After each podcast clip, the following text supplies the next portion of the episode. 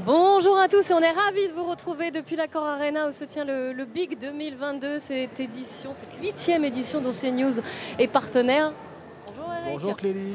Alors on va être très concret aujourd'hui, on va s'adresser à tous les entrepreneurs et ceux qui sont intéressés par le monde de l'entreprise, par notre quotidien en fait, par la vie économique, euh, toute la société qui est concernée, beaucoup de secteurs, six thématiques que nous avons définies ensemble, l'énergie, la mobilité, la santé, la finance, l'environnement, le textile, même. Ah et on, va passer une heure et demie ensemble. Et on commence donc avec. Euh, on va parler argent, parce que ça intéresse euh, tout le monde au premier chef. Les questions de, porte-monnaie, de fin de mois, d'inflation. Euh. Alors, on a deux invités autour de cette table. Madame, que vous représentez donc le compte nickel, ça c'est pour le grand public. On va dire c'est l'accès à la banque low cost, j'aime pas le terme, mais disons c'est un peu ça. Vous êtes euh, Marie Degrand euh, donc directrice générale déléguée, et Monsieur Pouillet, euh, merci d'être avec nous, Pascal Pouillet, vous vous représentez les caisses d'épargne, donc directeur du développement. Alors je vais commencer par vous. Hein, parce qu'ils représentent aussi les entreprises, alors que Nickel, c'est les particuliers. Les entreprises ici sont en nombre elles ont des inquiétudes aujourd'hui. Hein. Je les entends quand elles viennent dans l'émission euh, L'Hebdo de l'écho le week-end. Ils me font part, les patrons, euh, de soucis de trésorerie, d'impôts qui restent encore élevés, euh, de problèmes pour emprunter. Vous avez, vous, des, propositions à leur faire? Ah, Merci déjà de nous accueillir. C'est un grand bonheur d'être ici à Big. Je crois voir cette énergie, ce dynamisme et les réponses que l'on peut apporter aux entreprises. C'est vraiment quelque chose d'important. Vous savez, les caisses d'épargne, on accompagne une PME sur cinq, une ETI sur trois. Et bien évidemment qu'on entend les interrogations des chefs d'entreprise, on entend leurs questions par rapport à la transition énergétique, par rapport à l'énergie. Nous avions le plaisir d'avoir le, président, l'honneur d'avoir le président de la République ce matin qui a adressé ces sujets de l'énergie. Ils sont fondamentaux. Nous avons l'ambition d'accompagner bien évidemment chacun de nos clients. Banques coopératives sont nos territoires. Nous sommes à l'écoute de tous ces clients. Nous les finançons. Vous posiez la question du crédit. À date, c'est plus de 7 milliards d'euros de financement qui ont été adressés et je crois que c'est un point important. Le, thème de la huitième édition de ce salon, BIC, est quand même, je le rappelle, le plus grand salon d'entrepreneurs d'Europe. Le thème aujourd'hui, c'est la métamorphose. Et d'ailleurs, ça a été au cœur du discours d'Emmanuel Macron ce, euh, là, ce matin. La métamorphose pour une banque comme la vôtre, ça veut dire quoi? La métamorphose, c'est la transformation. Pour une caisse d'épargne, ça fait vraiment du sens puisqu'on est là depuis 200 ans. Et ces transformations, on les vit depuis des années et des années. On s'est transformé pour accompagner le logement social, on s'est transformé pour accompagner les transitions de la société. Et là, on est effectivement face à une grande transition. L'énergie, les taux, comment on accompagne nos clients, comment nous-mêmes on se transforme. Et être au service de nos clients, c'est quelque chose d'important. Et à la fois, nous, on se transforme et on accompagne bien évidemment cette transformation. C'est le gage du développement de demain et de notre force de demain. Alors Marie de Grand-Guillot, le compte nickel, euh, pas forcément très connu encore aujourd'hui, mais il s'adresse vraiment aux plus modestes, on peut dire, c'est ça Vous avez en fait révolutionné un peu l'accès euh, à la banque. Exactement, oui. Le compte Nickel, en fait, c'est un compte euh, sans découvert que vous pouvez ouvrir en 5 minutes chez les buralistes. Aujourd'hui, il y a quand même déjà 2,7 millions de clients en France, donc c'est quelque chose qui est une, c'est une histoire qui se développe très fortement et, depuis 8 ans seulement. Donc forcément, le thème de la métamorphose nous parle énormément, puisqu'il y a 8 ans, c'était rien. Euh, il, y a, il, 7 ans, c'était euh, quelques centaines de milliers de clients. Et aujourd'hui, c'est 2,8 millions de clients et le deuxième réseau de points de vente en, de distribution de comptes courants en France. Je rebondis de nouveau sur, cette, euh, sur ce thème de la métamorphose, mais j'y tiens. vous dites que vous êtes une jeune entreprise, finalement, 8 ans, ça, ça reste jeune. Vous êtes encore en pleine croissance. Mais vous aussi, ce que disait Pascal Pouillet, ça vous impacte au-delà même des clients pour vous-même cette métamorphose vous ah bah, Tout à fait, c'est l'histoire euh, quotidienne qu'écrivent nos équipes. Par exemple euh, bah, Le dernier exemple que j'ai en tête, c'est tout l'effort qu'on est en train de faire pour transformer cette fintech euh, qui réussit énormément en France, en leader européen. On s'est lancé il y a un an et demi en Espagne, on vient de lancer nos activités au Portugal et en Belgique, et passer d'une entreprise française à une entreprise européenne, bah, c'est des transformations permanentes à l'intérieur, et donc c'est des choses qu'il faut savoir vivre et porter avec agilité. Et par rapport aux enjeux plus, dit, dire plus actuels même, parce que ça a toujours l'expansion à l'étranger, ça concerne beaucoup d'entreprises, mais des enjeux actuels comme la transition énergétique, est-ce que vous, ça vous impacte ou pas du tout dans ce secteur-là? Bah, la transition énergétique, on est, concerné, on est concerné comme toute organisation. Je pense que le, plus fort lien entre Nickel et l'actualité, c'est le fait qu'on essaye vraiment de proposer le meilleur service au meilleur prix. Et aujourd'hui, un compte Nickel, ça coûte beaucoup moins cher qu'un euh, compte dans une autre banque en général. Et en ça, ça aide les gens à, vivre des transitions et notamment des crises comme celle qu'on est en train de traverser. Il y a quand même la question des incidents bancaires, des frais bancaires. On, entend tout le temps euh, des études qui sont faites par que choisir, 60 millions de consommateurs. C'est trop cher les banques. Alors, caisse d'épargne, vous en êtes tout sur les frais bancaires? Les, frais bancaires, c'est un point qui est important. Je crois que la réponse que l'on a avec nos clients, c'est d'avoir la bonne réponse au cœur des territoires. D'une part, les questions d'argent, c'est des questions de proximité, c'est des questions d'échange, d'avoir une offre globale, d'avoir un découvert, d'avoir un compte, d'avoir une attention au prix. Par exemple, on a pris l'engagement de ne pas du tout augmenter nos tarifications sur les principaux services de base et je crois que c'est important parce que quand on parle d'attention à l'inflation, quand on parle d'attention à nos clients, dire qu'on n'augmentera pas les services de base, c'est important. Et sur les autres services, on a pris l'engagement de ne pas les augmenter à plus de 2%. Et je crois que cette attention-là, elle est fondamentale parce que c'est être à l'écoute de chacun de nos clients. Et chez vous, Nickel, il n'y a pas de frais bancaires Chez nous, Nickel, la cotisation annuelle, ça coûte 20 euh, euros depuis le début, ça fait 8 ans et on n'a pas augmenté nos prix. Et je pense que les clients qui viennent chez nous sont vraiment là dans une logique, en tout cas un tiers d'entre eux, dans une logique de maîtrise des frais. Et c'est vrai que c'est un sujet qui concerne une partie des, Français et sur lequel on peut apporter une réponse intéressante. Une question juste pour les entreprises. Est-ce qu'à votre avis, euh, là en France, on devrait accélérer l'aide aux entreprises? Est-ce qu'on devrait la renforcer ou est-ce qu'elle est suffisante? L'aide qui a été apportée par l'État aux entreprises, c'est le prêt garanti par l'État. Mhm. On a distribué plus de 72 000 prêts à des entreprises, caisse d'épargne, pour les accompagner dans cette phase qui a été la crise du Covid. Et je crois que cette aide-là, elle était fondamentale. Et si aujourd'hui on voit les entreprises en bonne santé comme on le voit aujourd'hui, c'est qu'il y a eu cette aide-là et c'est qu'il y a eu ce soutien-là. Et que cette dynamique et ce mm. soutien aux entrepreneurs qui était porté par l'État et relayé par l'ensemble des banques, il est fondamental. Et aujourd'hui, on a moins de 1% de défauts sur ces crédits-là. Et je crois que c'est un indicateur majeur. Est-ce qu'il faut continuer dans ce sens? Ah, Aujourd'hui, il y a un prêt résilience qui existe et on accompagne et on répondra à ces besoins-là. Et bien évidemment, on répondra à toutes les sollicitations de l'État avec les partenaires bancaires pour accompagner chacun des acteurs dans ces transitions-là. C'est un point important, vous savez, la transition environnementale, et je pense à l'énergie, faire en sorte que nos clients puissent transformer leurs bâtiments, qu'ils puissent trouver des sources pour sécuriser leur énergie, c'est fort et on sera là pour les accompagner, bien sûr. Alors nous sommes au plus grand rassemblement euh, de business en Europe, hein, ici à Paris-Bercy, à l'Accor Arena. Dans un instant, on va vous parler. il y a du monde, vous voyez derrière. Hein. Bonjour à tous. Dans un instant, on va vous parler environnement. On va aller dans les poubelles, ça paraît pas comme ça très, très agréable, mais vous allez découvrir ce qu'est le recyclage. Et puis on va parler aussi des constructions en bois. On va revenir, on revient au bois, parce que c'est le matériau noble. C'est ce qui est très beau aussi pour l'environnement et pour euh, les questions caloriques, calorifiques. Voilà, on en parle dans un instant, ma chère Clélie. Mais bien sûr, on se retrouve dans quelques minutes. Restez bien avec nous sur CNews. À tout de suite.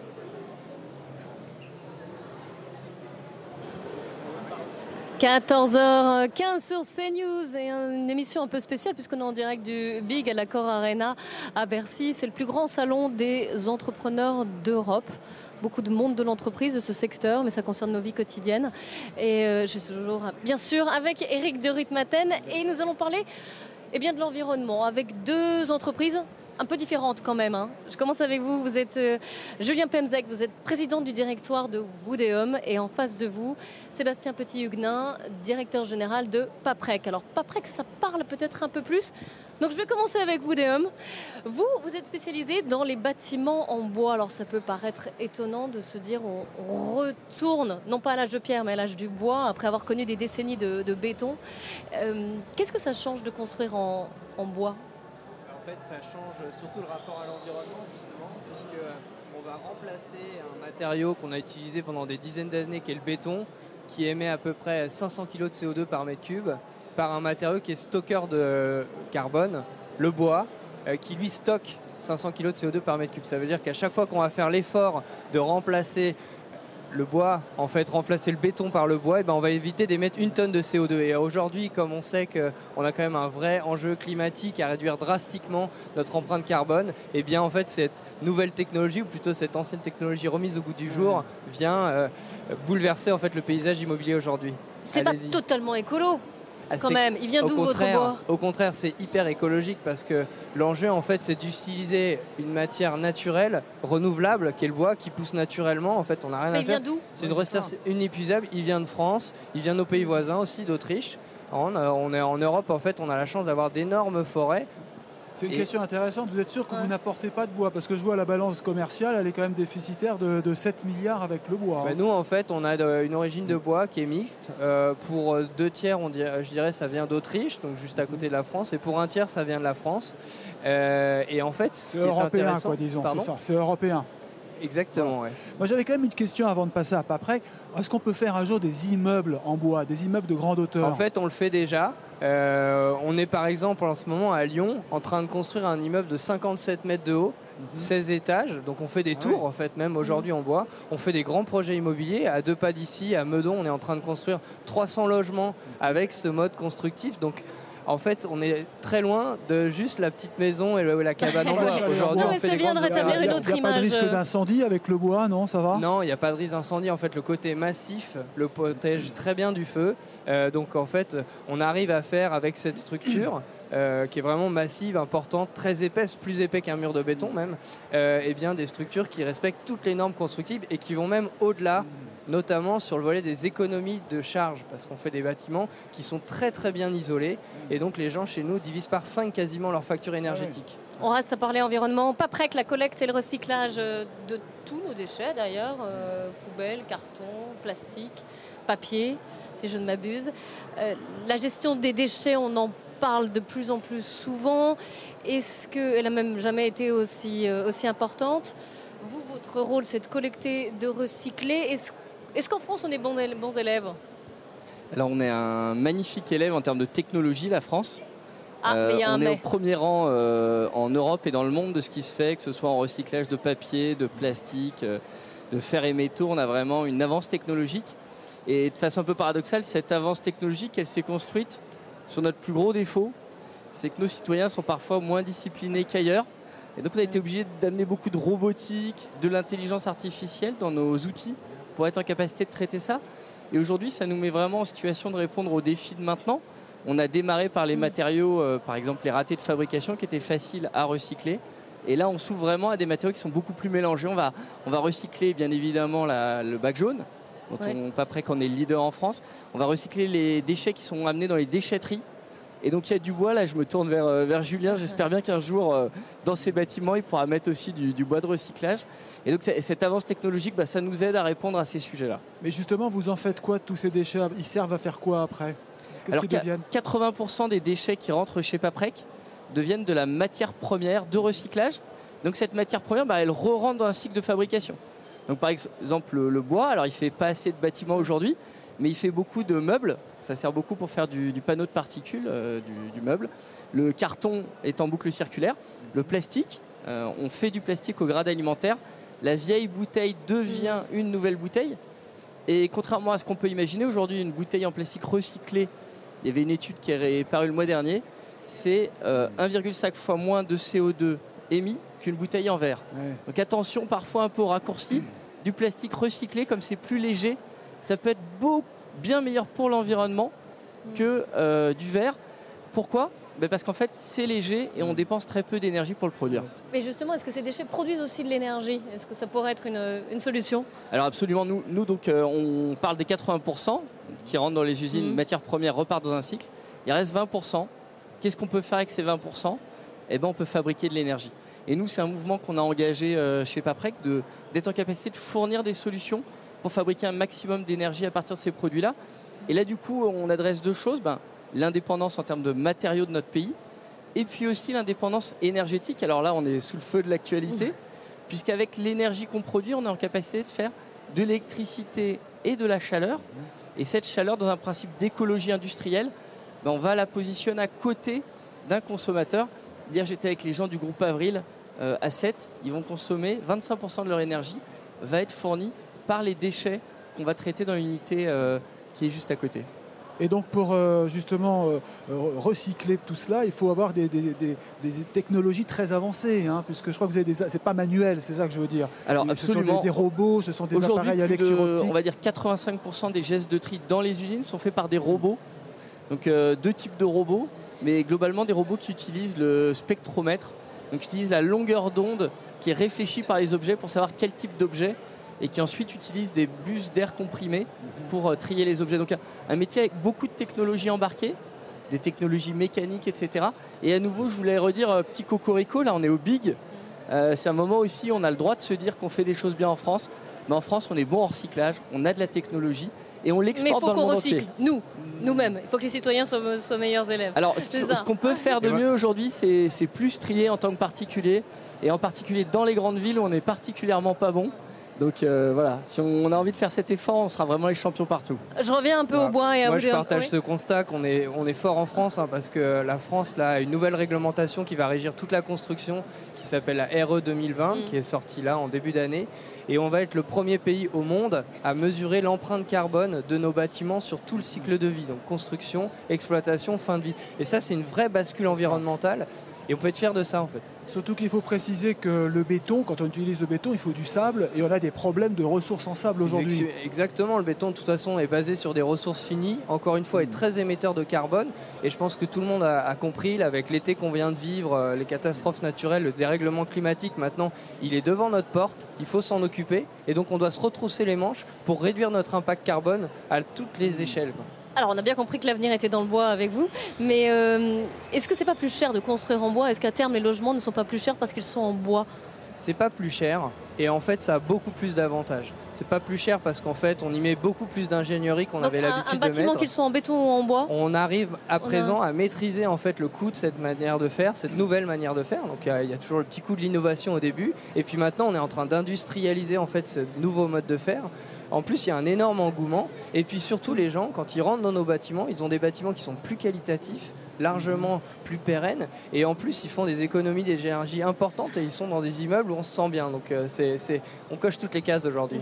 Alors, c'est que du Vous êtes bois. bon vendeur. Parce que ça, ça nous rappelle un petit peu quand on était petit les, les chalets en bois qu'on faisait. Ben, on va la réécrire cette C'est un histoire. petit peu, c'est plus ça. hein. On va la réécrire parce que en fait, après la brique, bah, il y a maintenant le bois C'est ça. massif avec lequel on fait des grands ouvrages. Alors, je me retourne vers Paprec. Est-ce que vous faites des découvertes extraordinaires dans les déchets, dans les poubelles, parfois? Alors, on fait des découvertes euh, tous les jours.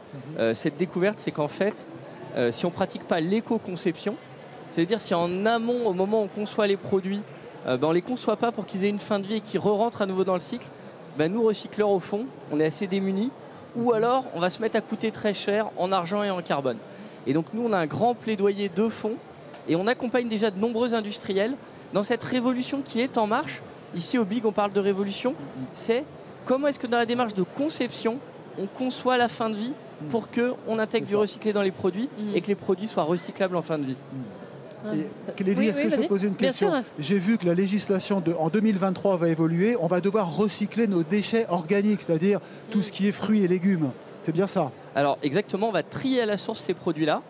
Et euh, avec ces produits-là, on peut faire deux choses absolument passionnantes. La première, on peut fabriquer de l'énergie. Vous savez que M. Poutine nous sèvre de gaz. Ben, un des éléments qui peut aider à résoudre l'équation, c'est qu'on peut faire du gaz vert à partir de la méthanisation des biodéchets. Et l'autre chose, c'est que les produits qui sortent de la méthanisation, quand on les fait au meilleur niveau, ils peuvent re-rentrer en agriculture comme des biofertilisants. Et donc nous, il y a toute une nouvelle réglementation qui s'appelle le socle commun, qui a mis en place un niveau technique de haut niveau. Et donc on peut retisser le lien entre les villes et les campagnes. Les endroits où on consomme peuvent devenir l'origine d'un engrais qui retourne Ouais, en On fera son agriculture. compost, quoi, c'est ça, c'est un, un compost. Enfin, Le compost et les, et les produits Allez. euh, biofertilisants qui sortent de la méthanisation. Qu'est-ce qui restera de non recyclable à terme? Alors, les produits mal éco-conçus, Mhm. même ces produits non recyclables, on peut quand même faire de l'énergie avec. Mais l'objectif, bien sûr, parce que c'est ça qui est le plus efficient en termes d'économie de CO2, c'est qu'un maximum de produits soient recyclables. Nous, on voit bien, vous voyez, euh, 80% sont déjà recyclables, il reste quand même 20% pour lequel il faut faire quelque chose. Un grand merci à tous les deux d'être venus euh, ici. Dans ce plateau spécial sur CNews, on est partenaire de, de Big, la huitième édition de ce, de ce salon qui a pour thème la métamorphose. Alors évidemment, on va parler de l'énergie. Vous le disiez que c'était sous le feu de l'actualité. Et vous avez abordé cette question énergétique. On va euh, recevoir le directeur euh, projet énergie au commissariat à l'énergie atomique, le CEA, et puis le directeur recherche et développement d'Arkema qui vont nous rejoindre sur ce plateau spécial à l'Accord Arena de Paris.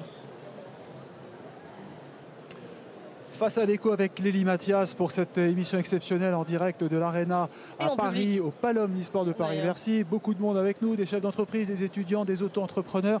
Et on va parler C'est le sujet numéro un. Emmanuel Macron en a parlé ce matin d'ailleurs ici même. Alors je suis avec euh, monsieur Stéphane Sarad, vous êtes directeur du programme énergie au CEA, qui est le commissariat à l'énergie atomique. Et puis Armand euh, euh, vous, vous représentez Arkema, vous nous montrerez tous ces nouveaux matériaux qui sont actuellement en cours de développement et qu'on utilise d'ailleurs sans le savoir au quotidien. Mais d'abord le nucléaire. Le nucléaire revient en force en France. On en parlait moins il y a 2-3 ans et tout d'un coup c'est la priorité. Vous êtes aux premières loges rassurez-nous, c'est reparti pour les constructions de centrales.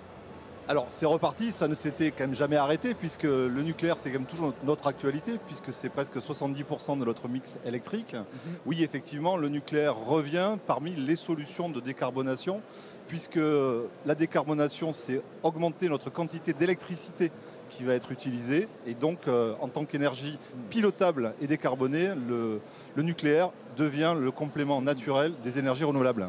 Je rebondis sur ce que vous venez de dire et c'est une question d'actualité. Vous la connaissez cette question. Il y a eu quand même le, nucléaire avait, avait moins le vent en poupe ces dernières années. Il y a eu donc un revirement. On y revient. Est-ce que ça vous a fait perdre du temps?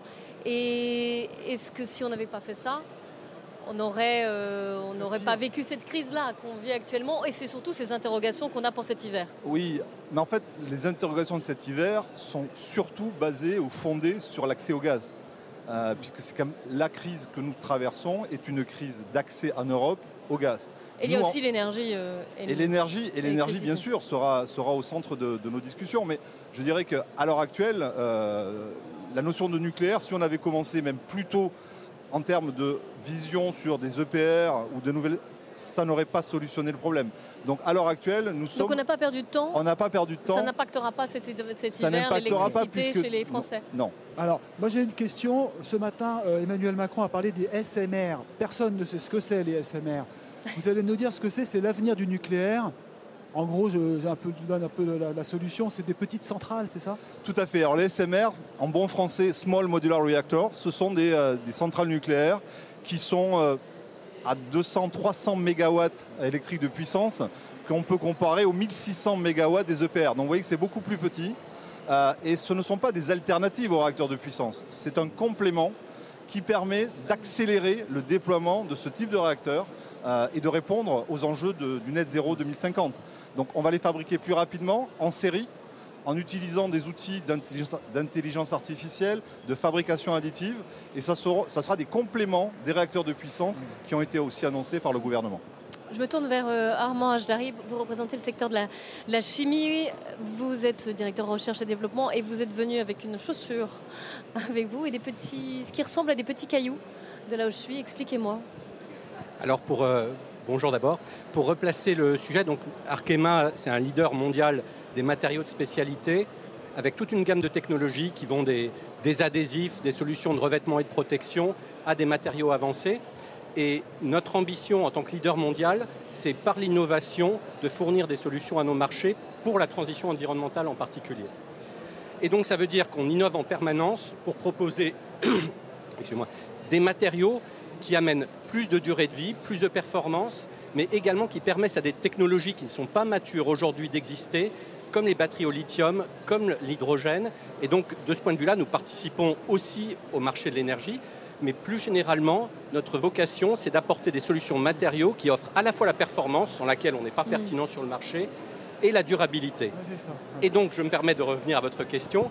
Et donc, parmi les choses qu'on essaye de faire, c'est trouver des matières premières nouvelles et différentes comme ici une matière biologique et une graine de ricin, à partir duquel, de laquelle on peut extraire une huile, qu'on arrive à transformer en un polymère, le polymère, un polyamide qu'on appelle le PA11, et ce matériau est utilisé pour faire des réservoirs à hydrogène, pour des applications dans vos smartphones, dans vos montres, dans différentes applications industrielles, pour des lignes qui permettent d'évacuer l'électricité des batteries plus efficacement et qui a en plus le mérite d'être recyclable. Et donc, cette chaussure est une belle histoire que je vous raconterai ensuite. C'est ça. Alors, intéressant aussi d'avoir votre sentiment sur euh, la situation actuelle. On dit souvent que pour les entreprises françaises, c'est très dur de rester dans le pays. Elles délocalisent, elles ont beaucoup délocalisé. Il y a une désindustrialisation. Vous, vous êtes resté. Comment avez-vous fait? Alors, Arkema, de vocation, en tant que champion mondial, produit sur trois plateformes continentales, l'Amérique, l'Europe et l'Asie, et a vocation à servir ces marchés dans chaque plateforme. Et donc on a cette présence globale qui fait qu'on répond aux challenges géopolitiques actuellement en ayant la capacité de fournir nos clients dans chaque région, tout en ayant des technologies globalement qui soient capables de les fournir dans chaque région. Alors, oui, pardon. Et donc, pour revenir à Oui. cette chaussure, l'exemple de cette L'histoire chaussure. de cette euh, chaussure. Donc un produit biosourcé puisque ça vient d'une graine végétale, dont je précise d'ailleurs qu'elle est cultivée d'une façon qui n'est pas en compétition avec l'alimentation et de façon responsable. Pour passer à l'échelle, il faut des investissements industriels et nous venons euh, d'investir dans une usine à Singapour qui est en train de démarrer 500 millions d'euros d'investissement à peu près, donc un gros investissement pour pouvoir fournir nos marchés en demande.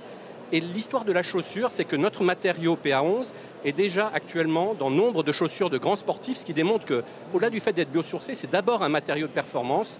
Vous avez peut-être noté qu'il y a 10 jours, le record du monde du marathon a été battu à Berlin. Et la chaussure des- du gagnant comprenait des semelles de mousse qui venaient d'Arkema. Cette chaussure va un cran plus loin parce que finalement, on parle, au-delà de biosourcé, c'est d'économie circulaire. Et nous avons l'économie circulaire, ça se fait en partenariat avec des clients, avec d'autres acteurs. Et là, nous avons collaboré avec une marque de chaussures assez connue pour concevoir cette chaussure blanche ici, Laissez-la, on va, on va la voir. Ouais, on l'a vu. vous Oh, la non, voyez- la laissez-la là, poser. très bien. Elle, est- on était très bien, on la voyait à l'écran. dont la particularité est que tous les éléments de cette chaussure sont faits à base de PA11, parfois légèrement modifiés, des lacets jusqu'à la semelle, ce qui fait qu'à la fin de vie de cette chaussure, vous pouvez prendre la chaussure, vous la mettez dans une broyeuse, ça fait des petits granulats, et nous, on, sait, on récupère les granulats, on sait les traiter, et on sait en refait un produit. Ça, Dernier élément, parce que ça Ouais. participe, c'est que l'innovation dans ce domaine, c'est pas que du matériau, l'éco-conception, c'est aussi du business model. La marque, le fabricant de cette chaussure, propose pour la première fois une chaussure de sport de performance en location. C'est-à-dire que cette chaussure, vous prenez un abonnement, vous payez par mois, quand elle est usée, vous la renvoyez, et ce que ça permet de faire, c'est de lever le verrou de la collecte Ouais. pour un matériau qui est dispersé dans les usages. Stéphane. Oui, effectivement, je voudrais réagir aussi parce que ces grands développements industriels, notamment liés à la chimie verte, vont être aussi demandeurs de grandes quantités d'énergie. Euh, et ce que vous avez évoqué en termes d'économie circulaire est aussi un des grands enjeux du domaine énergétique euh, pour le nucléaire et aussi pour les, énergies renouvelables, Euh, les batteries, les électrolyseurs, fabriquer de l'hydrogène, ça va nécessiter des matières premières euh, qu'il va falloir utiliser, réutiliser. Donc je pense que le développement industriel, et là la France est très bien positionnée sur ces sujets, puisque concevoir cette chaussure sans imaginer qu'elle va être recyclée serait une erreur. Et c'est exactement la même chose avec les systèmes énergétiques à l'heure actuelle. Mais justement, on oppose souvent le nucléaire aux énergies renouvelables. Pour vous, est-ce que c'est conciliable quand même? Ah, mais bien sûr, c'est conciliable, mais je dirais que c'est peut-être aussi un combat de nos parents, de, nos grands-parents. Quand vous parlez aux jeunes générations, en fait, quel est le sujet, quel est l'enjeu? L'enjeu est le- la, la planète, Mhm. décarboner nos usages, le net zéro euh, 2050. Mais le nucléaire n'est pas considéré comme une énergie renouvelable, justement. Mais c'est une énergie bas carbone. Et en fait, quand vous avez des énergies intermittentes, des énergies renouvelables, vous avez besoin d'une énergie pilotable. Et d'une énergie pilotable bas carbone. C'est le choix qu'a fait la France.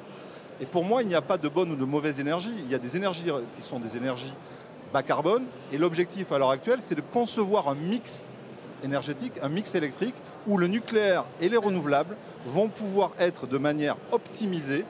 Il y a du vent, il y a du soleil, le nucléaire s'efface. Il n'y a pas de vent, il n'y a pas de soleil, le nucléaire doit montrer. Donc cette flexibilité du nucléaire, c'est un très grand enjeu pour nous. Et sur la question des déchets, j'imagine qu'il y a beaucoup de recherches pour améliorer cette Bien gestion. sûr, bien sûr, il y a toujours on en, eu, on en est où oui. il y a toujours eu des recherches donc sur à la fois la gestion et le management des déchets depuis la création de notre filière électronucléaire française. Et il y a le fait que les prochains réacteurs, notamment les réacteurs de quatrième génération, ceux qui viendront après les EPR, sont des réacteurs qui sont des réacteurs conçus pour ce qu'on a- ce qu'on appelle la fermeture du cycle, c'est-à-dire que les déchets pourront être, ne sont pas des déchets, ce sont des matières valorisables qu'on va pouvoir réutiliser dans ce type de réacteur. J'aimerais revenir sur le secteur de la chimie, parce que longtemps ce secteur n'a pas eu une bonne image. D'ailleurs, ça a changé de nom, on appelle ça maintenant les matériaux de spécialité, hein, c'est ça? Comment faites-vous face aux écologistes qui ne sont pas tendres avec vous? Écoutez, au-delà le le changement de nom, c'est surtout la stratégie d'Arkema qui est volontairement d'aller vers euh, l'utilisation de la technologie et de la maîtrise très grande de certaines technologies euh, scientifiquement et industriellement pour être capable de, fournir des solutions Oui. pour répondre aux leviers. Donc intrinsèquement, ce qu'on fait, c'est vraiment donner à des filières matériaux et des filières économiques sur des marchés variés des leviers, de lever des blocages pour permettre cette innovation dans un monde où tous nos clients, que nos marchés soient plus près des clients finaux ou soit de grands industriels, sont en train de rechercher à faire des économies d'énergie, à changer de vecteur énergétique, à réduire leur empreinte carbone, à réduire leur demande en ressources. Et donc, pour nous, en stratégie, euh, c'est le cœur de notre stratégie. Et par votre question, quand on est cohérent, quand c'est la stratégie du groupe, quand au jour le jour, c'est quelque chose qui est vécu par les employés et avec toutes les innovations sur lesquelles on travaille, de nouveau la batterie, l'hydrogène, la chimie verte, euh, on, voit qu'on est plus attractif, qu'on motive les employés qu'on a déjà, qu'on en attire de jeunes. Et c'est un moment, euh, être en charge de la RD dans une période comme celle-là, c'est merveilleux parce que le challenge est énorme, notre responsabilité sociale sur les émissions par rapport au problème climatique, sur la gestion des ressources naturelles est très grande, mais c'est un défi où on est pleinement actif pour le résoudre on retient que la chimie devient verte, elle est propre, elle innove, et que dans le nucleaire, c'est l'avenir. C'est ça qu'il faut retenir. Voilà. L'avenir sera, sera donné aux énergies bas carbone. Euh, c'est un, petit, raccourci. Vous, vous remercie beaucoup d'être venu euh, participer à cette émission de CNews. Merci. Et dans un instant, Clélie, on va parler euh, textile, on va parler habillement avec un grand du secteur, Jean-Charles de Castelbajac, qui va venir nous raconter son parcours et ce qu'il fait aujourd'hui avec son entreprise. Et puis, vous allez découvrir une marque de jeans 100% française. Elle s'appelle 1083. Tout est fait en France. Dans un instant, on, vous nous retrouvez donc sur ce plateau, ici à l'Arena, euh, à Cœur Hôtel Arena, à Paris, Palom e-sport Paris-Bercy.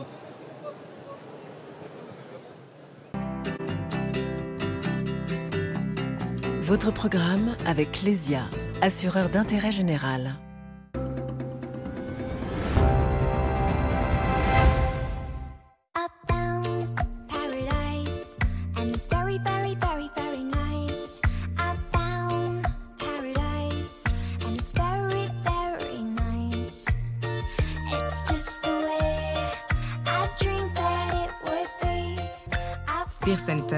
Bien plus qu'un canapé. Votre nouveau canapé cuir ou tissu est à prix exceptionnel chez Cuir Center. Profitez-en dès maintenant. Mais dis donc, t'es plein d'énergie en ce moment. Bourré d'énergie Groupe Verlaine m'a installé une centrale photovoltaïque de 3 kg au prix de 7900 euros. Du coup, je produis et je consomme maintenant ma propre électricité Inscrivez-vous vite sur groupeverlaine.com ou appelez le 3620 et dites Groupe Verlaine. Groupe Verlaine, on t'aime. Cet hiver, pour vos vacances à la montagne, Travelski s'occupe de tout. Tout ce qui ressource, tout ce qui détend, tout ce qui rassemble. Réservé en quelques clics, hébergement, forfait, matériel de ski. Travelski, tout ce qui compte.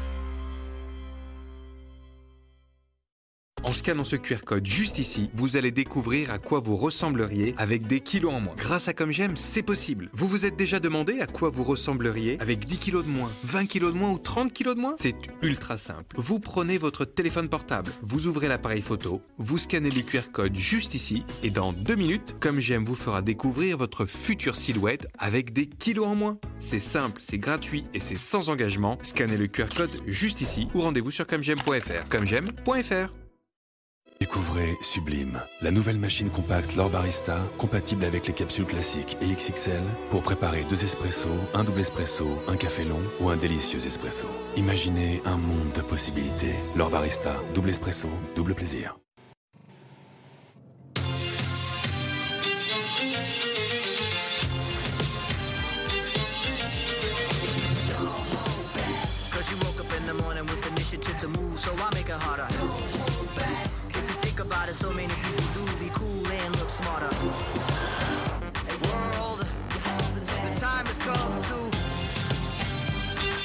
Michelin innove tous les jours pour que le monde avance de mieux en mieux.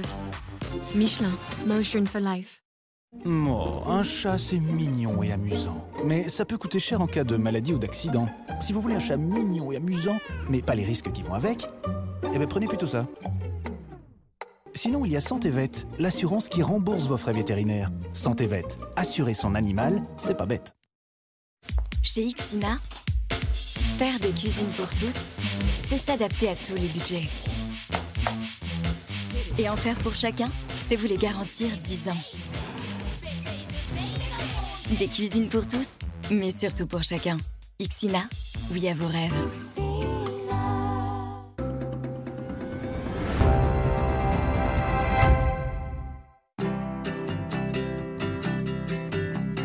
Votre programme avec Lesia, assureur d'intérêt général.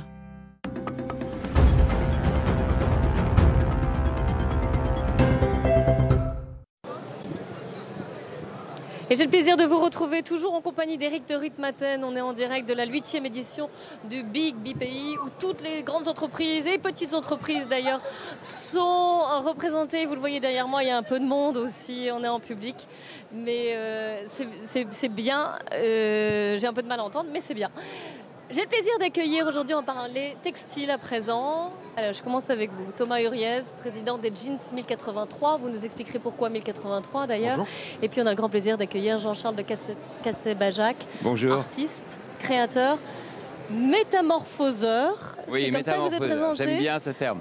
Et d'ailleurs, métamorphose, c'est le thème de la huitième édition du Big. Alors, pourquoi absolument. métamorphoseur En quoi êtes-vous un métamorphoseur Bah, euh, ma, ma longue euh, expérience euh, d'accompagner les entreprises dans la métamorphose et ma métamorphose personnelle ont fait que j'ai une expérience euh, initiatique de métamorphoseur. Je peux aider à métamorphoser une institution, une entreprise. Un tissu Disons, amener l'histoire dans la modernité. On va en parler. Alors moi je veux rappeler que Jean-Charles de Castelbajac, il n'est pas tout nouveau. hein. Créateur euh, et artiste, il faut préciser, Oui, depuis oui. 1968. Oui, oui, C'est bien ça, vous avez commencé avec votre maman, si je ne me trompe. Pardon, avec votre mère. Oui, bien sûr. J'ai commencé à le 17 textile. ans, Et- absolument. Et, votre père également, donc c'est important. Directeur artistique de Benetton, aujourd'hui vous êtes chez Dada, c'est bien ça? Absolument. Mais aujourd'hui je me pose une question, le Made in France dans le textile, on en parlera tout à l'heure, qu'en reste-t-il? Bah, il en reste euh, de belles traces, il reste de belles entreprises, il reste aussi la, la- la- la renaissance du textile français au travers des grands groupes, hein, donc euh, la haute couture aussi. Donc euh, la tradition elle-même, le savoir-faire est, en- est entretenu. Tous les métiers d'art, la broderie, tout ça. Donc, euh, la dimension industrielle, c'est un peu différent. La dimension industrielle a un peu, c'est un peu, a été un peu, a disparu un peu. Mais je crois qu'il y a renaissance, euh, comme avec, Alors euh, justement, Thomas comme avec notre, euh, notre ami. vous, vous faites un donc, jean 1000 1083, un jean 100% français, puisqu'on parlait du Made in France. Oui. Alors, première petite question, 1083, pourquoi? 1083, c'est la distance qui sépare les deux villes les plus éloignées de l'Hexagone. De Menton au sud-est jusqu'à Port-Spoder, c'est un petit village au nord de Brest. Et donc notre démarche, c'est de fabriquer des jeans à moins de 1083 km de chez vous, où que vous habitiez dans l'Hexagone. Euh, Comment est-ce que vous avez eu du mal déjà à- à- justement à produire des jeans? Pourquoi ça s'est pas fait? Ou pourquoi ça se fait moins? Pourquoi on, a- on est allé les chercher les jeans ailleurs?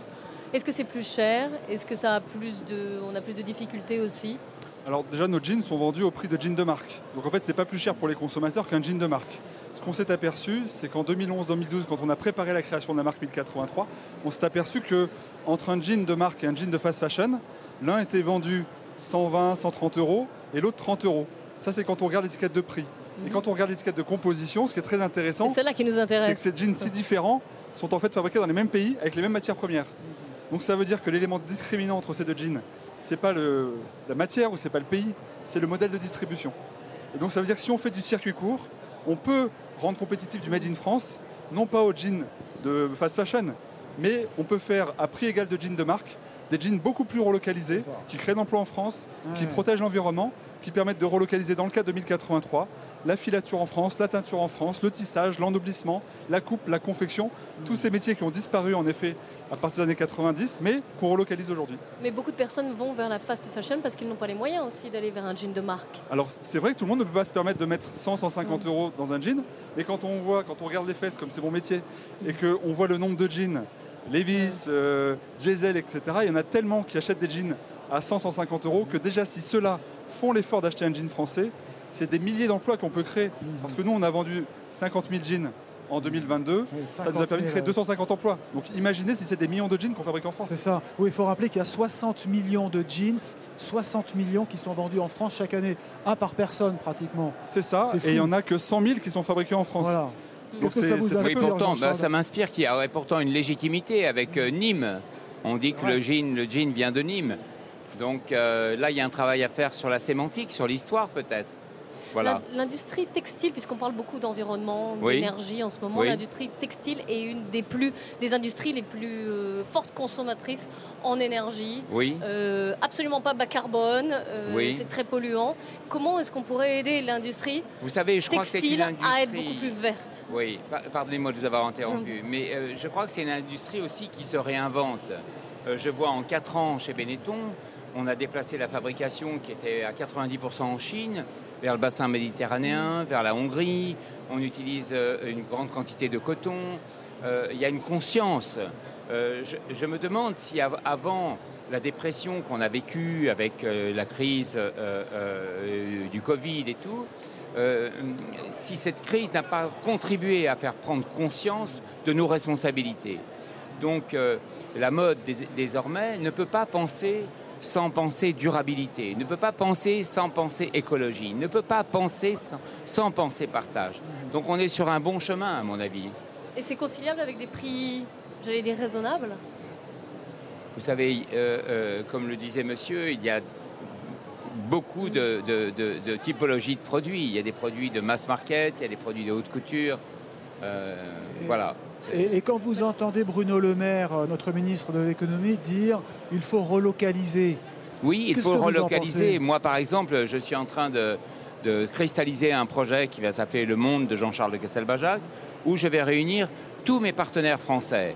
Alors, ça peut être Gien pour la faïence, ça peut être Maison Dada pour les meubles, Blondelienne pour, des, pour les statues, et, et Rossignol pour, euh, pour les vêtements. Donc, je voudrais réunir cette constellation de production française sous l'égide de mon design et ouvrir des lieux de partage, de compréhension, de dialogue, artistes et, et public. Euh, je crois qu'il faut réinventer cette relation à l'industrie française. Il faut utiliser les savoir-faire et le faire savoir. Alors, je vais rester sur le domaine de l'environnement. Comment, comment vous gérez, cette nouvelle problématique, le respect de l'environnement, notamment l'eau qui est utilisée, beaucoup utilisée, quand on fait des jeans aussi. Est-ce que, c'est, voilà, est-ce que maintenant c'est une, une- un critère pour vous? Alors nous, c'est un critère depuis le début. On a cherché à raccourcir la filière de distribution pour avoir plus d'argent à consacrer à la production, avec plus de création d'emplois en France et en protégeant l'environnement. Ça veut dire qu'à chaque étape, la filature, la teinture, le tissage, l'ennoblissement, la coupe, la confection, on cherche des procédés écologiques. Et là, dans quelques semaines, on va sortir nos premiers jeans délavés, puisque depuis le début, on ne fait que des jeans bruts pour des raisons environnementales. Alors, vous en portez un, mais on, hélas, on ne le voit pas. Ah, hein. je peux vous montrer mes fesses, mais oui, euh, j'en porte un en effet. Et en fait, ces jeans, euh, on va les délaver sans eau, euh, avec de l'ozone, avec un laser, un procédé totalement écologique en France, qu'on va certifier écologique. Et c'est quelque chose qu'on s'est limité à ne pas faire pendant 10 ans, parce qu'on n'avait pas le procédé en France local. Mais dès que c'est possible, alors on s'y met. Est-ce que vous pouvez nous dire combien coûte un jean acheté 20 euros dans un magasin low cost combien, Quel est le prix de revient en Chine ou en Asie où des enfants souvent travaillent Alors, je suis allé pour un reportage au Bangladesh il y a deux mois. Euh, L'usine fabriquait des jeans de grandes marques américaines comme des jeans pour euh, CA, H&M et compagnie. Les jeans sortent en prix d'usine à 8 à 10 euros. Quel que soit son prix de vente, 20 euros en magasin pour les marques de fast fashion Ouais. ou 100, 130 euros pour les grandes marques euh, de, de mode. Donc en fait, c'est les mêmes jeans. Donc on a tout compris. Et vous, vous arrivez quand même à bien payer vos salariés? Bah oui, on- heureusement, on est contraint en France, il y a un salaire minimum, et c'est ce qu'on veut valoriser. On a plusieurs engagements dans l'entreprise. Par exemple, on ne verse pas de dividendes. Tout l'argent qu'on gagne, on le réinvestit dans l'équipe et dans l'entreprise. Et il y a des écarts de salaire limités de 1 à 5 dans l'entreprise, c'est-à-dire qu'on ne peut pas se payer 5 fois plus que le salaire minimum. Ça ne nous interdit pas de nous payer 20 000 euros par mois si on voulait, mais la condition, c'est qu'on paye le minimum 4 000 euros par mois les équipes. Vous allez les racheter, Jean- Jean-Charles de Castelbajac Non, ça vous intéresse? 1083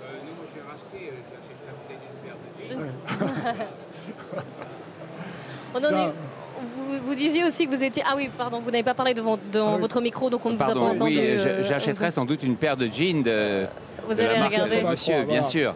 On en est où au niveau de l'art Puisque vous êtes aussi, et je vous ai présenté comme Bah, artiste. au niveau de l'art, je viens Et le- de conclure une exposition au Centre Pompidou qui a fait 150 000 visiteurs, Le Peuple de demain, qui était un peu la création d'un nouveau langage pour une génération en devenir, qui maintenant est à Clermont-Ferrand et qui part à Shanghai, qui va tourner pendant 8 ans. Euh, voilà, et puis je, je Et prépare là aussi, puisqu'on est quand même très lié par ces questions environnementales Bien et sûr, énergétiques, sûr. notamment ici au Salon de l'entrepreneur, et la- le problème des coûts dont on abordait, est-ce que dans l'art, vous pensez aussi que ça se ressent? Ah, bien sûr, bien sûr. Bah, C'est euh, inéductable. Je crois qu'on est dans une époque où où la pensée écologique euh, est omniprésente. Et même au-delà de ça, je pense qu'elle est inspirante. La manière, tout à l'heure, j'ai rencontré des industriels spécialisés dans le recyclage euh, du bois, du textile, de la pierre. C'est très inspirant. Donc c'est utile pour vous d'être ici, à ce Pardon salon. C'est utile pour vous d'être ici, à ce Ah salon. oui, bien sûr, Voilà. bien sûr, bien sûr. Une dernière question. J'ai vu que vous aviez mis un- au point un- un- une peluche, c'est ça? Vous êtes euh, aujourd'hui, euh, vous avez créé une peluche, ah, des, des, des- des chandails à base de peluche. Ah non, non, ça j'ai fait ça dans les années 80 Ah oui, où d'accord, j'étais c'est- je pensais que complètement. à la. J'étais, j'étais complètement opposé à, à l'industrie de la fourrure. Donc je me suis dit, mais qu'est-ce que, je, ouais, ça. qu'est-ce que je peux faire de plus spectaculaire que la fourrure Et j'ai accumulé des, des- des peluches que, que j'ai cousues ensemble et c'est devenu un manteau emblématique Eh ben dans voilà. l'histoire de la mode.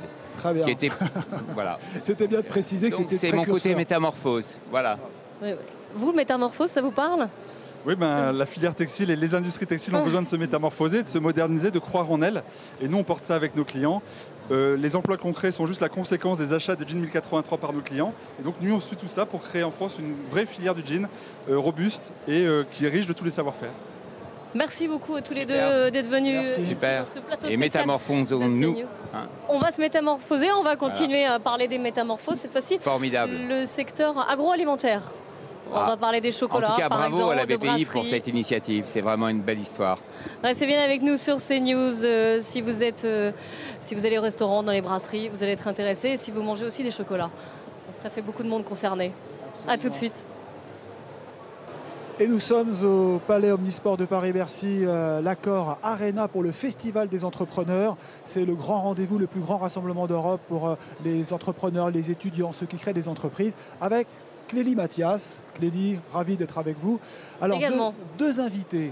On va vous emmener au restaurant, on va aller à la brasserie à la mode avec Juliette Cerdan dans un instant et on va parler sécurité sanitaire ou disons grande distribution. On va parler donc des produits de grande consommation avec vous, euh, Fausto Rotelli. Vous êtes directeur des Un relations Italien, extérieures donc de Ferrero. Dois-je rappeler que Ferrero c'est Kinder? Dois-je rappeler que c'est le Nutella? Vous n'en avez pas amené d'ailleurs. Première question, les, clients sont de plus en plus exigeants aujourd'hui, vous le ressentez? Oui, totalement. Aujourd'hui, les clients, et surtout les clients français, ont une attente particulière par rapport à nos produits, dans le sens où nous sommes des producteurs de moments de plaisir, et c'est vraiment ce qui nous anime au quotidien, c'est-à-dire c'est faire au plaisir aux Français avec des produits de grande qualité. Et donc ça, c'est une attente pérenne et constante de la part de nos clients. Et nous le développons tout au fur de notre production en partant des matières premières. Et c'est l'une des raisons pour- lesquelles nous sommes bien en France. Et la France est l'un des grands producteurs, justement comme vous le disiez, de Nutella et de Kinder, notamment les Kinder Bueno. Et comment on les, euh, comment on les rassure ces consommateurs qui sont Ces assaillis consomma- justement de questions, d'interrogations Il y a énormément d'interrogations de, la part des consommateurs et notamment français. D'une part, il y a la qualité des produits. La qualité des produits, il y a un secret, c'est le secret Ferrero, c'est la qualité des ingrédients. Et donc, les ingrédients, ce seront euh, les noisettes, ce sera le lait, euh, le sucre et la farine, et notamment euh, pour le sucre et la farine qui viennent de France, comme pour le lait. Ça, c'est un point essentiel. Après, donc, la qualité des produits. Après, il y a la qualité aussi tout au long des approvisionnements, c'est-à-dire il y a une vraie attente aujourd'hui de la part du consommateur français pour avoir des approvisionnements, comme on les appelle, dits responsables. Et donc que ce soit le cacao ou euh, les matières, euh, d'autres premières, premières exotiques comme l'huile de palme, nous sommes donc sur un approvisionnement où nous vérifions toute la chaîne en étant sûr que les, les techniques de production locale sont respectueuses de l'environnement et que les populations aussi puissent grandir avec cette production. Donc ça, c'est un point essentiel. Et le troisième point, au niveau de la qualité, vous parliez de crise sanitaire, c'est ce qui a fait justement que le groupe n'a jamais connu de crise en 75 ans. Et c'est tout l'apprentissage de cette récente crise où les protocoles sanitaires ont été revus à la hausse, donc tous les protocoles qualité, avec les autorités euh, de sécurité alimentaire en Europe pour accroître ultérieurement cette sécurité et faire en sorte que nos consommateurs soient certains de, le- de nos produits. Ben, Oui, C'est parce important que- justement, parce que oui, Oui. il y a eu des crises. ouais. Oui, parce que c'est vrai, il Ouais. arrive parfois qu'il y ait des problèmes. hein. On parlait récemment euh, des, des pizzas d'une autre marque que vous. Hein. C'est pas chez vous que ça se passe, mais il y a quand même de, Oui, gros problèmes parfois de sécurité alimentaire. Je sais que c'est pas votre sujet, mais quand même les grands industriels veillent euh, vraiment sur cette question. hein. C'est vraiment la question essentielle pour les industriels aujourd'hui, Ouais. comme pour l'administration. Et il y a vraiment de plus en plus de collaboration justement pour aller vers ce risque zéro euh, qui est à atteindre absolument et qui est une vraie attente des consommateurs. Vous le savez, en France, il y a tous les ans des milliers de rappels de produits et l'important c'est qu'il soit aussi simple que possible de façon à bien sécuriser les consommateurs, ce qui est essentiel pour nous tous. Je me tourne vers Juliette Cerdan. Vous êtes la cofondatrice des brasseries à la mode. Donc vous réinventez l'esprit brasserie, mais comment est-ce qu'on réinvente l'esprit brasserie? Est-ce qu'il fallait le réinventer d'ailleurs cet esprit? Ah, Nous, le constat qu'on a fait au début du projet, c'était de se dire que la brasserie, c'était l'endroit où allaient nos parents, nos grands-parents, où ils passaient leur soirée.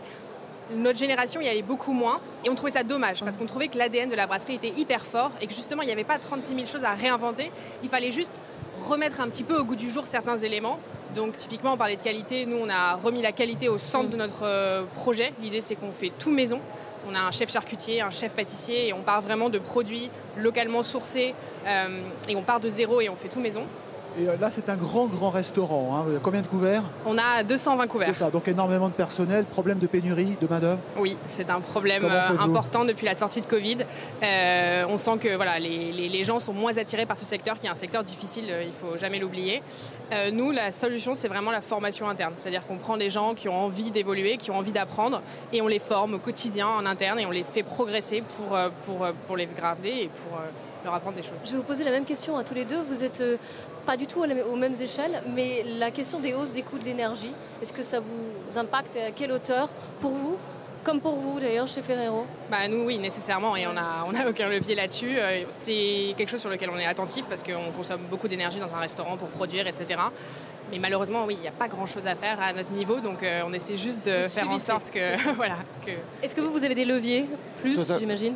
Nous avons des leviers, mais nous subissons aussi les, les hausses de coûts, et ce ne sont pas que les hausses de coûts de l'énergie. Nous sommes aussi euh, au niveau du secteur de l'agro-industrie sur des hausses de l'ensemble des matières premières.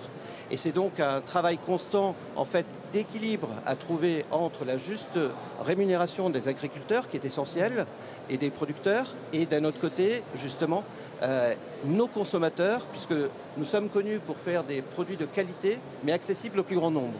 Et donc nous sommes constamment dans cette équation, euh, justement pour faire en sorte qu'il n'y ait pas des répercussions importantes auprès des consommateurs. Parce que le, le Nutella, c'est un produit de très très grande consommation. Il y a le chocolat qui augmente, c'est ça? Les noisettes, paraît-il, Totalement aussi. L'huile de palme aussi. euh, Et ça va être répercuté sur le prix de, pour les consommateurs? Pour les Aujourd'hui, ce que nous faisons, c'est justement, c'est éviter au maximum que cela se répercute, comme je le disais, sur le consommateur. À terme, on ne peut pas l'exclure. Tout dépend de- du niveau de hausse, mais ça sera dans tous les cas. euh, nous avons la chance d'être un groupe familial, une hausse qui sera euh, quantifiée en centimes. Oui, vas-y, Eric. Là, non, la brasserie, euh, on en parlait hein, euh, pour préparer l'émission. Vous me disiez qu'il y a énormément de monde, que vous allez avoir un deuxième restaurant. Et je voulais, pourquoi on vous a invité ici euh, au Festival de l'entreprise? Parce que vous êtes une start-upeuse. Et ça te montre l'exemple. On peut aussi être aidé par l'État, hein, parce que c'est la BPI qui vous aide, pour créer un restaurant. C'est Oui. ça la démarche. Tout à fait. Bah, c'est vrai que entreprendre dans la restauration, ça demande euh, d'apporter des fonds parce que ça coûte cher de créer un restaurant. Euh, et nous, on a eu la chance effectivement d'être accompagnés par, la BPI, par exemple, pour nous aider à ouvrir. Et ensuite, bah, ça facilite beaucoup les choses pour se développer. Euh, mais c'est vrai qu'on a besoin aujourd'hui de se tourner, euh, par exemple, vers l'État pour, euh, pour trouver des solutions de Pour financement. avoir des aides. Start-up. Donc une start-up de la restauration, ça existe aussi. Il n'y a pas que la haute technologie. Non, c'est vrai. Bien Merci noté. donc pour euh, ce plateau, merci d'être venu nous rejoindre. Alors dans un Merci instant, on va vous parler euh, santé, Clélie, ça va sûrement aussi vous passionner, avec le professeur Antoine Tesnière qui euh, a un laboratoire très intéressant, vous allez voir. On va parler du futur, on va même parler du médicament anti-Covid. Restez donc avec nous, à tout de suite.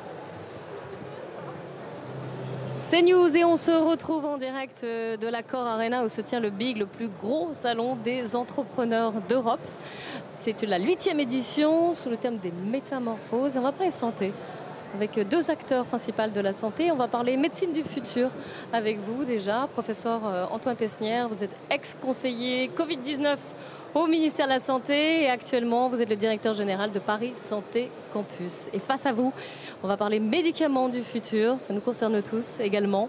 Maximilien Levesque, vous êtes cofondateur et dirigeant de la start-up Akemia. Et vous êtes ex directeur de recherche, mais ça, au CNRS, et ça a son importance puisque justement, on parle de recherche, de développement dans tous les domaines entrepreneuriaux, la santé forcément, c'est un des domaines clés dans la recherche et développement. Et vous, alors je commence avec vous, puis on parlera de la médecine après. Là, je vais un peu plus sur les médicaments. Vous accélérez justement la recherche au niveau du- des médicaments. Comment est-ce que ça se passe? Qu'est-ce que, Quels médicaments vous ciblez? Expliquez-nous votre métier. Alors, le métier d'Akemia est très simple à dire, en tout cas, on cherche des médicaments de façon extrêmement efficace. C'est mieux. En fait, c'est mieux et on l'a vu avec Covid-19, en fait, on ne peut plus se permettre d'attendre des années et des années avant de trouver les, les futurs médicaments. Comment on le fait dans Akemia? On a des algorithmes uniques issus de la recherche fondamentale, d'où mon ancienne casquette de chercheur, des algorithmes issus du quantique avec de l'intelligence artificielle qui nous permettent d'imaginer les médicaments de demain, de les fabriquer, les synthétiser.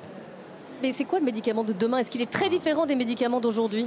Alors, c'est Si on parle concrètement. Alors, alors, en fait, le médicament de demain, c'est le médicament qui, dans quelques années, soignera des maladies qui aujourd'hui restent non soignées. Très concrètement, ce qu'on fait dans Akemia, j'aurais dû commencer comme ça, c'est qu'on cherche des médicaments qui demain soigneront, par exemple, des cancers qui ne sont pas soignés aujourd'hui, des cancers solides, des cancers liquides, des tumeurs. Et donc le Covid fait partie de vos recherches avec un médicament, c'est ça qui est en cours de, de développement. Alors, on a en effet notre tout premier contrat a été signé avec Sanofi pour rechercher un candidat médicament. Je ne peux pas en dire plus Mhm. Non, ici, mais imaginez-vous le, le, le- le plaisir et l'envie de l'équipe. Tout premier contrat Covid-Sanofi. Depuis, on a re-signé avec de Donc, nombreuses c'est ça. collaborations. Ça veut dire que ça n'est pas un vaccin, c'est un médicament. Ah oui, c'est très différent. Les deux sont utiles. Le vaccin prévient, le médicament guérit. Mieux vaut prévenir que guérir. Il n'empêche, il y a toujours besoin de guérir. Et j'aimerais juste une précision, une dernière précision. On est dans un laboratoire sans essai. C'est-à-dire qu'il n'y a pas de biologie. On n'est que Alors, sur des ordinateurs. Non, en fait, alors, Akemia fait le design de candidats médicaments sur l'ordinateur avec des algorithmes digitaux numériques, mais nous fabriquons, nous faisons fabriquer nos molécules. Euh, nous faisons appel à des fabricants de molécules, nous les faisons tester dans des cellules, dans des animaux. Je me tourne vers vous, euh, professeur Antoine Tesnière.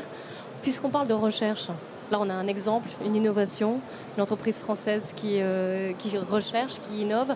On a beaucoup critiqué la France au moment du Covid en disant que la recherche en France n'était plus qu'elle était, qu'on n'avait pas été au niveau, notamment euh, pour les vaccins. Qu'en pensez-vous?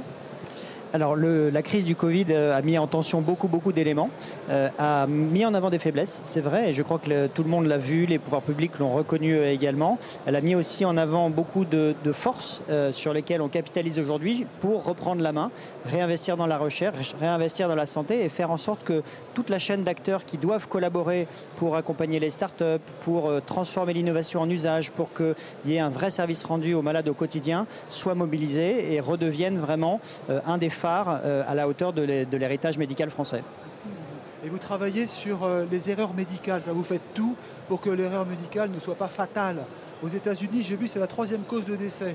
Alors effectivement, le système de santé a des enjeux de fonctionnement euh, et on voit qu'aujourd'hui on arrive à faire beaucoup de choses avec euh, des médicaments innovants, avec des outils innovants, mais que euh, l'organisation au quotidien parfois peut être euh, un challenge et que euh, certains éléments doivent être travaillés pour éviter euh, bah, y ait des- justement ce type d'erreur. Donc ça va sur la sécurisation des activités. L'aéronautique par exemple a fait cette révolution il y a une cinquantaine d'années. La santé est en train de la faire avec des outils de simulation et l'enjeu c'est de faire en sorte que l'innovation elle puisse être technologique, c'est ce que fait Maximilien, mais qu'elle puisse aussi être organisationnelle pour améliorer le fonctionnement global du système. Ah oui, vous voulez dire qu'en fait, comme pour les pilotes de ligne, on s'entraîne sur des simulateurs. Exactement, on dispose de robots qui vont euh, permettre de simuler des interventions chirurgicales des patients et de s'entraîner euh, pour ne plus s'entraîner sur des patients et les mettre en danger euh, quand on ne connaît pas encore bien les techniques ou quand il y a des problèmes d'urgence, etc. On a dit que c'était la médecine du futur. hein. Ah la médecine de tous les futurs. J'en reviens euh, à la recherche en France.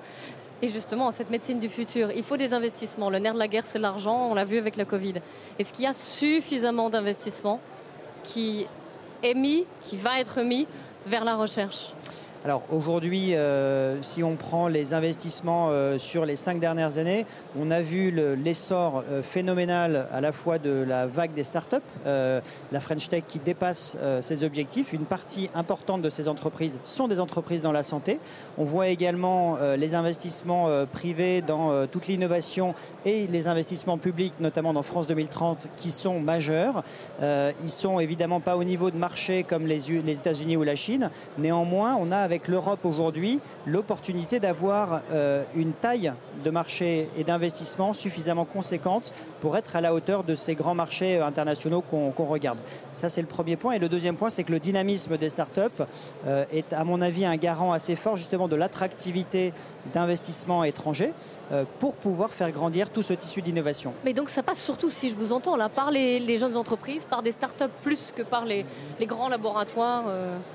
Ben, les stratégies d'innovation sont en train de se transformer. Euh, Maximilien pourra en dire un petit mot, mais euh, les, les grands laboratoires aupa- auparavant avaient des grands départements de R&D. Aujourd'hui, ils sont beaucoup plus sur des stratégies d'open innovation, à travailler avec des startups, acquérir des nouvelles technologies ou collaborer avec des, nou- des nouvelles, euh, des nouveaux usages qui sont développés par ces startups pour pouvoir euh, outsourcer, si je puis dire, une partie de leur innovation. De Mais c'est un, vrai un changement, hein, parce que la santé, on faisait confiance aux grandes institutions publiques ou en partie publiques.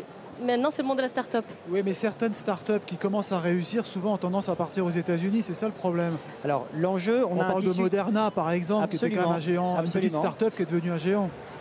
Il y a plusieurs enjeux. Euh, le premier, c'est qu'on a beaucoup d'innovation, beaucoup de création d'entreprises. C'est très bien. Simplement, on a des enjeux d'accès au marché et euh, en partie de financement. Et donc, ces entreprises qui grandissent, elles ont besoin de trouver des modèles, trouver des marchés et de s'implanter et de grandir pour ne pas forcément être rachetées justement par des sociétés euh, étrangères et pouvoir ensuite aller en propre sur des marchés. En fait, j'aimerais rebondir là-dessus. Euh, Imaginez-vous Akemia il y a trois ans et demi, technologie brute issue de ENS, Oxford, Cambridge et CNRS. En trois ans et demi, on est maintenant 50, on travaille avec trois pharma, big pharma, sur trois continents différents pour ce qui est public et des levées de fonds successives, dont une très belle qui va être annoncée dans les toutes prochaines semaines.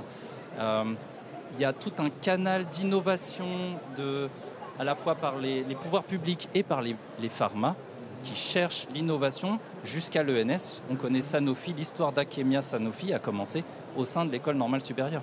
Donc, si je vous suis, vous ne regrettez pas de ne pas être parti aux États-Unis? Pas du tout. Pas encore. Pas du On tout. Il n'empêche, il n'empêche. euh, Akemia commence à avoir un footprint, comme on dit, global, y compris aux États-Unis, et pour le bien de tous les patients et pour le bien des pharma américaines qui viennent aussi chercher de l'innovation technologique en France, issue du CNRS, c'est de Normal Mm. Sup. Extra- Je trouve ça extraordinaire. On, nous- on manque d'investissement en France aujourd'hui. Est-ce que c'est suffisant les aides accordées à la recherche? On en est où Je crois qu'une des conséquences de ce que vous disiez tout à l'heure, c'est-à-dire la visibilité de certains, certaines faiblesses de la recherche, a fait que les pouvoirs publics réinvestissent massivement. Avec des co-investissements privés, l'enjeu c'est d'arriver à utiliser tous ces financements qui sont aujourd'hui à disposition de façon exceptionnelle. Les entreprises, les, les laboratoires, les hôpitaux s'y emploient. L'enjeu pour nous, c'est d'arriver à créer des synergies entre tous ces acteurs qui puissent travailler ensemble. C'est aussi pour ça qu'on a monté la French Care, le coq blanc, c'est-à-dire une identité qui permet à tout le monde de se reconnaître et de se saisir de ces investissements. C'est ça, mais est-ce qu'on peut euh, récupérer un geôle d'oliprane qui est fait en Inde, je crois euh, On peut le remettre en France, c'est possible ou pas Alors, il y a ces réflexions-là euh, à l'échelle européenne et la, la volonté d'avoir des stratégies de souveraineté sanitaire, à la fois sur l'organisation, vous l'avez vu, pour les vaccins, aujourd'hui sur l'organisation pour les médicaments, demain pour l'organisation sur les outils numériques dans la santé. Donc, cette logique-là, elle est lancée et elle a pris une dynamique tout à fait intéressante après la crise Covid. Merci beaucoup à tous les deux d'être venus nous parler Merci médicaments futurs et médecine du futur. C'est euh, évidemment notre, notre futur à nous. Merci beaucoup Eric. C'était un plaisir. Également d'avoir fait cette émission. Un grand merci à toutes les équipes qui nous ont permis de, de délocaliser notre plateau et d'être en direct de l'Accord Arena pour cette huitième édition du BIG. C'est le grand salon des euh, entrepreneurs, le plus grand salon même euh, des entrepreneurs d'Europe. L'information continue évidemment sur CNews. Dans un instant, vous retrouvez 90 minutes info, Nelly Denac et ses invités. Et moi, j'ai le plaisir de vous retrouver à 14h en plateau, cette fois demain.